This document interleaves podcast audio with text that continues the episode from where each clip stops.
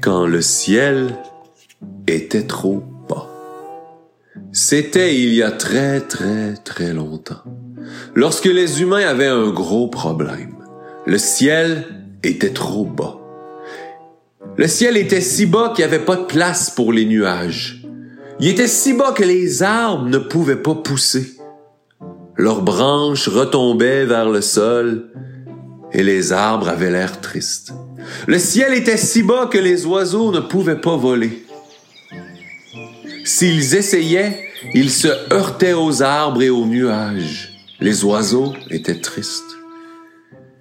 Mais ce qui était le plus pénible encore, c'est que les humains adultes ne pouvaient même pas se tenir debout bien droit, comme leur corps leur commandait. Ils devaient marcher tout penchés en regardant leurs pieds et en ne voyant pas où ils allaient. Les enfants, eux, ne connaissaient pas ce problème. Ils étaient petits. Ils pouvaient se lever, courir, marcher, rester bien droits comme ils le souhaitaient. Ils n'allaient pas en regardant leurs pieds et ils pouvaient voir où ils s'en allaient. Ils savaient par contre qu'un jour ils deviendraient des adultes et qu'ils devraient marcher tout penchés en regardant leurs pieds.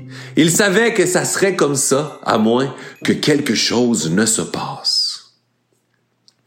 Un soir, tous les enfants se sont réunis et ils ont décidé qu'ils allaient relever le ciel.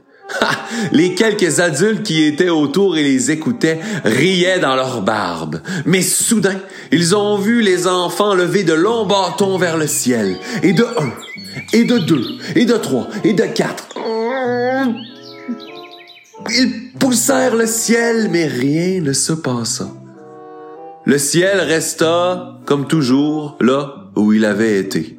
Les arbres ne pouvaient pas grandir, les oiseaux ne pouvaient pas voler et il n'y avait toujours pas de place pour les nuages et les adultes qui marchaient toujours courbés en regardant leurs pieds, sans avoir eu qu'une idée d'où ils s'en allaient.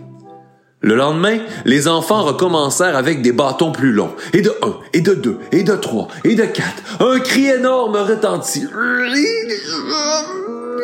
Mais rien ne se passa. Le soleil se coucha et le jour suivant, les enfants qui sont persévérants essayèrent encore. Ils prenèrent des poteaux encore plus longs, des gros bâtons, et de un, et de deux, et de trois, et de quatre. Un cri énorme retentit. Mais rien ne se passa. Le quatrième soir, ils ont trouvé des bâtons encore plus gros, encore plus longs tout ce qu'ils pouvaient trouver autour. Et ils se sont mis à pousser sur le ciel et à compter, et de un, et de deux, et de trois, et de quatre. Un cri énorme retentit. Et tout à coup, le ciel se souleva. Et depuis ce jour, le ciel est à sa place. Les arbres peuvent pousser. Les oiseaux peuvent voler sans se heurter aux branches des arbres et les nuages ont de la place pour aller et venir. Les humains, eux, peuvent se tenir droit, marcher tout droit devant eux en regardant le ciel. Mais le plus extraordinaire, c'est que lorsque le soleil s'est couché la nuit suivante et qu'il a commencé à faire nuit, le ciel troué par tous les bâtons que les enfants avaient utilisés se mit à scintiller. Dans chaque trou de bâton, il y avait une étoile qui brillait. La prochaine fois que vous regarderez le ciel, vous saurez que c'est grâce aux enfants que vous pouvez admirer un tel spectacle. Vous penserez à cette histoire et en contemplant la beauté, vous saurez que c'est vrai.